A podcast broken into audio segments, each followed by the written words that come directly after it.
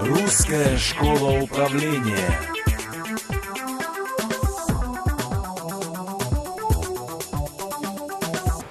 Теперь мы займемся с вами оптимизацией закупок немножко. Для оптимизации закуп... в оптимизации закупок, закупок нам поможет XYZ анализ. А, что он дает? Он дает возможность сравнивать товары между собой по стабильности сбыта. А, как, какую задачу мы тут преследуем? Вот у нас на 19 страничке присутствует некая входная информация.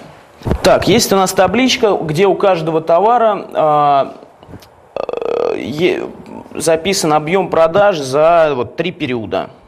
Допустим, это месяц. Вот у нас у товара 1 266 тысяч 19 единиц или денег, неважно нам сейчас для, и для x, y, z анализ. Давайте сейчас договоримся, что это денежка. Вот. Э, за первый месяц продано на 266 тысяч с копейками денег, во второй месяц на 240, нам 572, и в третий период на 292. Итак, у нас есть сколько угодно товаров, в данном случае 8. И нам нужно сравнить их между собой по какому показателю – насколько у них разброс у каждого, насколько он относительно их средней продаж, среднего числа, э, среднего объема продаж за эти три периода, насколько он разбросан, идет разброс.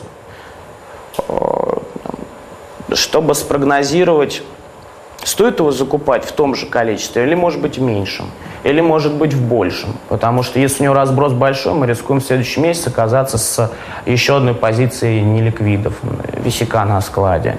А если меньше, мы рискуем не добрать прибыль. Вот решить эту такую хитрую задачу, ну, в том числе и ну, очень даже насущную, призван XYZ анализ. А почему именно он? Почему нельзя в лоб сравнивать э, цифры?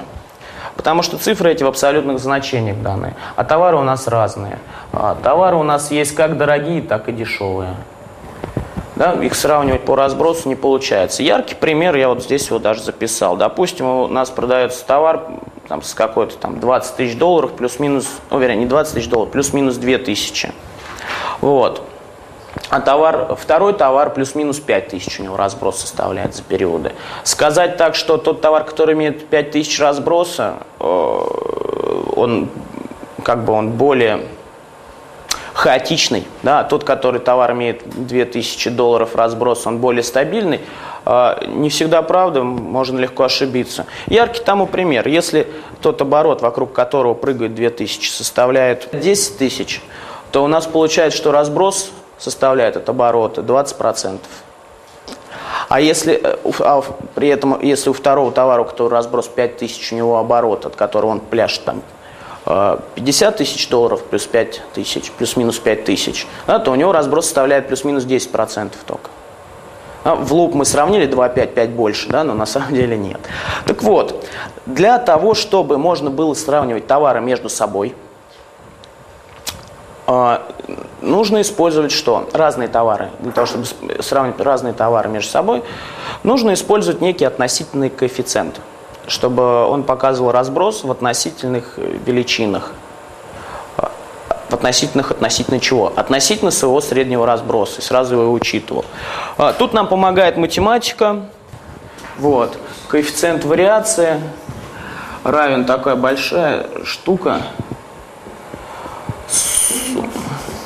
x и t по итому до n минус штрих в квадрате. Так, делить на n, делить на среднее значение. x – это некое значение оборота товара за период. В данном случае x э, первое у нас x и t. Вы знакомы с этим значком? Сумма. X, x1 это у нас э, x за первый период, x1 у нас 266, x2 у нас 240 там с копейками, x3 292. x среднее, это вот здесь в колоночке я уже посчитал, это 266. n это количество рассматриваемых периодов. Да, это опять же среднее.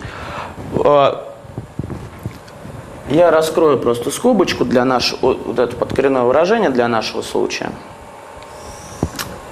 Что здесь будет под корнем?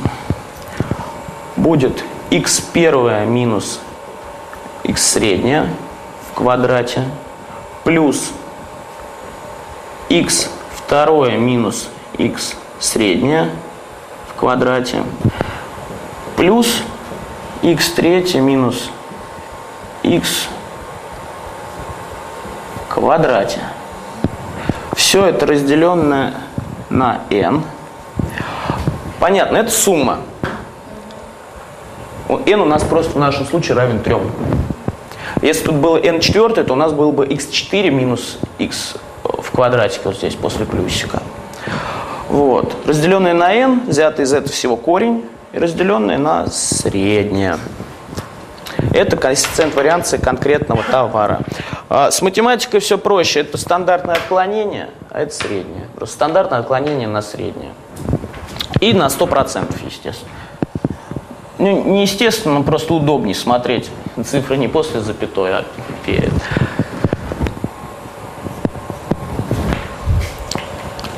Вот по такой формуле берется и рассчитывается коэффициент вариации для каждого товара из рассматриваемых. А, получили мы, вот здесь в табличке это видно, значит, эти коэффициенты вариации. Что мы теперь делаем? Мы бьем его на группы. И говорим, что группа с коэффициентом вариации 10% до 10% это наша группа X. Группа X это наша приоритетная группа, которая продается стабильно. Почему стабильно? Потому что у нее коэффициент вариации маленький. То есть она вариативность у нее там плюс-минус 10% составляет. Мы можем говорить, что это товар, который продается плюс-минус 10%. Не зависит от сезона. Почему? Потому что мы берем за периоды, если период сюда попал, если у нас попали только три периода сезонные, да, то мы не можем сказать, он зависит, не зависит. Но, в принципе, у нас попал. Если мы смотрели не за три, за шесть периодов, по-любому бы попал. За полгода точно попадает. Вот. Это группа X. Мы можем товары сравнивать между собой. Посчитав коэффициент вариации, вот у нас, допустим, здесь 8 абсолютно разных товаров по цене. Там, может быть, они разные из разных товарных групп. Вот. Но мы можем сказать, что относительно своего среднего они колеблются плюс-минус 10%. Товар, который у нас продается стабильно, можно также стабильно и закупать. А, вы видите те товары, по которым можно заказывать вот так, экстраполируя результат. Потому что следующая группа после X это группа, которая приносит от 10 до 25% уже у них, то есть, как минимум 10% идет разброс, а до 25% это группа Y. А группа Z – это группа, которая, у которой разброс больше 25%. И группу Z, не приведи Господь, заказывать экстраполируя, потому что она хаотичная, она на четверть, она прыгает больше, чем на четверть. Вы, допустим, на следующий период заказываете, заказываете товар, у которого коэффициент этой вариации составляет процентов 30. Что это означает? Это значит, что в следующем периоде вы, то, что вы заказали, экстраполировав, у вас 30% может остаться на складе. Просто за счет того, что вот, ну, товар имеет такие показатели продаж. Я бы хотел сказать несколько ограничений на этот подход. Значит, а, как минимум периода должно быть три. Иначе вот эта формула математически теряет смысл. Там средний будет равно вот этому, там нули получится. Как минимум периода три будет. И если у товара выражена сезонность, то нужно брать период, который перекрывает сезонность. А, брать период, который в себя весь сезон, ну, пик сезона и спад сезона включает. То есть по месяцу у сезонного товара по месяцам, скорее всего, не посмотрите. Вам придется смотреть либо по годам, а, либо смотреть внутри пика сезона. По тем, допустим, трем месяцам, когда он продается, и не залезая на соседние месяца. Здесь четыре периода, у нас а, четыре квартала. Первый, второй, третий, четвертый квартал. Вот продажи квартал, э, по кварталам. А, ну, неважно. Вот это как раз не важно. ну, здесь, предположим, продажи в штуках. XYZ анализ вы можете проводить как по обороту в абсолютных единицах, так и в деньгах. Как в деньгах, так и в абсолютных единицах.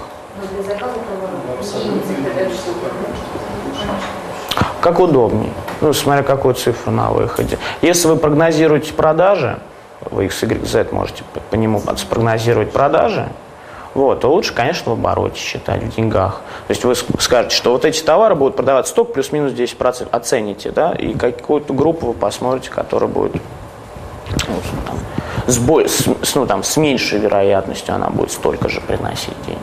Вот. Если вы оцениваете для закупок, можно и в штуках. Предположим, здесь в штуках.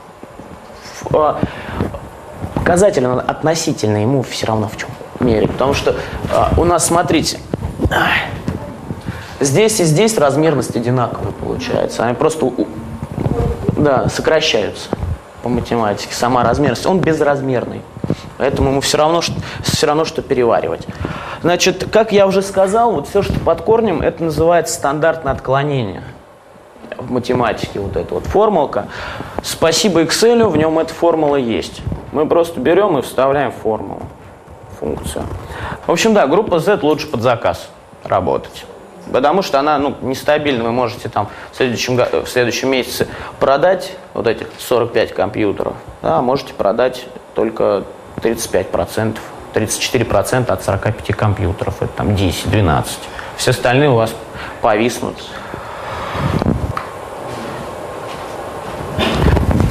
Вот. Ну, естественно, по X, Y, Z анализу также можно клиентов посмотреть своих. И расцеловывать тех клиентов, которые стабильно, вот, те, которые менее стабильны, может быть, с ними стоит поговорить, как они будут стабильны. Из категории Z можно особо, особо на них силы свои не тратить, только если остались после а, отработки категории X и Y. Идея проста. Мы выбираем то, во что нам лучше вкладываться, во что, нам вкладыв... во что мы вкладываясь, получим больше отдачу, быстрее получим отдачу. Понятно, что из группы Z можно там, если только на ней работать, да, если там давать ей усилия, но мы гораздо больше отдачи получим, если будем работать с группой X и Y. Оперативно иногда нужно вот, взглядом окинуть, что происходит. Вот два метода ABC а, и XYZ позволяют оперативно посмотреть, что там происходит. И более того, сразу позволяют наметить шаги для роста, перераспределив ресурс. Что мне еще осталось рассказать касательно тех видов анализов, что мы с вами обговаривали. Неликвиды. Значит, критерии отбора кандидатов э, для вывода из ассортимента. Прежде всего, а, какие сигнальчики от товара мы будем воспринимать как повод задуматься, нужен ли он нам в ассортименте. Их несколько. Это сокращение объемов сбыта, что вызывает подозрение, что товар заканчивает свой жизненный период, либо конкуренты начинают отнимать у него долю. Что, в общем-то, можно сказать, одно и то же. Вот. Это первый сигнальчик. Сокращение норм прибыли, если возрастает себестоимость, или не удается продавать товар по уже, уже не удается продавать товар по той наценке, которая была. Уменьшение доли рынка. Прошу не путать с сокращением объема продаж. Представьте ситуацию. Вы продаете товары на 100 тысяч долларов а, в год. Вот, следующий год у вас получается 105 тысяч. Вы думаете, да, хорошо, рост 5%, ничего. Но если при этом э, рынок вырос в два раза, вы понимаете, да, вырос рынок в два раза, вы должны были как минимум 200 тысяч получить, а вы получили только 105. Это значит, что вашу, ваш оборот, вашу прибыль съели конкуренты. Поэтому растущий вроде объем сбыта, не успевающий за долю рынка, это плохо. Вот, поэтому уменьшение доли рынка – это тоже сигнал для вывода товара из ассортимента. А, появление более совершенного товарозаменителя. Ну, я уже приводил пример, сотовые телефоны, черно-белые, появились цветными. Все, ждите то, что они будут идти на спад. Может быть, а, пора уже с ними заканчивать, по крайней мере, не развивать эту группу. Вот, и рост издержек. Это, ну, фактически, что и сокращение норм прибыли. Допустим, вам транспортные расходы выросли на доставку, на расфасовку, на упаковку. А, тоже повод задуматься, нужно ли продолжать работать с таким товаром или стоит от него избавиться. Но здесь самый главный принцип доктора. Нам, как доктору, важно, а у, доктора, у докторов принцип «не навреди». Поэтому, прежде чем выкинуть товар из прайс-листа, нужно задуматься о двух вопросах. А, можно ли спасти товар, все ли мы сделали, вот, и какой убыток или какой результат будет, а, если мы этот товар выведем. Это помогает проконтролировать себя от выноса сопутствующих товаров к бестселлерам. В принципе, вот таким образом выводится а, из ассортимента позиции. Ну и алгоритм, конечно же. Как все делать в первый раз? В какие временные периоды берем? Допустим, мы первый раз с вами собираемся внедрить БЦ-анализ. Первый раз мы смотрим за полгода, лучше за год. Такой большой период рассмотрения первый раз АБЦ-анализ делаем, берем данные за год за полгода. Они позволяют складить сезонные колебания и, что, наверное, более важно, сгладить просчеты в закупках. Когда у нас склад пустовал какое-то время, из-за этого товар там переместился, чтобы этих прыжков не было, первый раз делаем за большой период. Второй, далее мы смотрим по, во втором разрезе, по второму временному разрезу, за период равный сроку поставки. А, то есть, э, если у вас это неделя, то смотрим понедельно, если месяц, для импортных товаров может быть месяц, смотрим по месяцам. Если у нас э, у разных групп товара разные сроки, смотрим каждую группу со своим сроком закупки. То есть те, которые у вас недельные, смотрим в разрезе по неделям, те, которые по месяцам, по месяцам. Показатели относительно, вы потом два результата сможете сличить. Просто ну, будете знать, что это за неделю, а это за месяц. Вот, а, значит, сравнивая данные за, пол, за большой промежуток, полгода, год, и за средние данные, полученные в результате анализа за там, неделю, месяц, мы можем сделать вывод о следующем. Если картина у нас поменялась, Значит, либо сезонность, либо просчеты закупок у нас были. Вот. Мы можем с теми товарами, которые прыгнули, были в, од в одной группе, прыгнули в другую, посмотреть, почему это случилось. Здесь, ну, там уже просто взять, поднять статистику по товародвижению на складе и посмотреть, из-за чего это случилось. Вот. А, значит, э, как мы проводим сам анализ? Если ассортимент где-то до 5000, чтобы Excel у нас не, не тормозил, мы вот если до 5000, то все будет хорошо, будет считаться. Э, мы смотрим по всему ассортименту. Если больше, как я говорил, разбиваем на группы.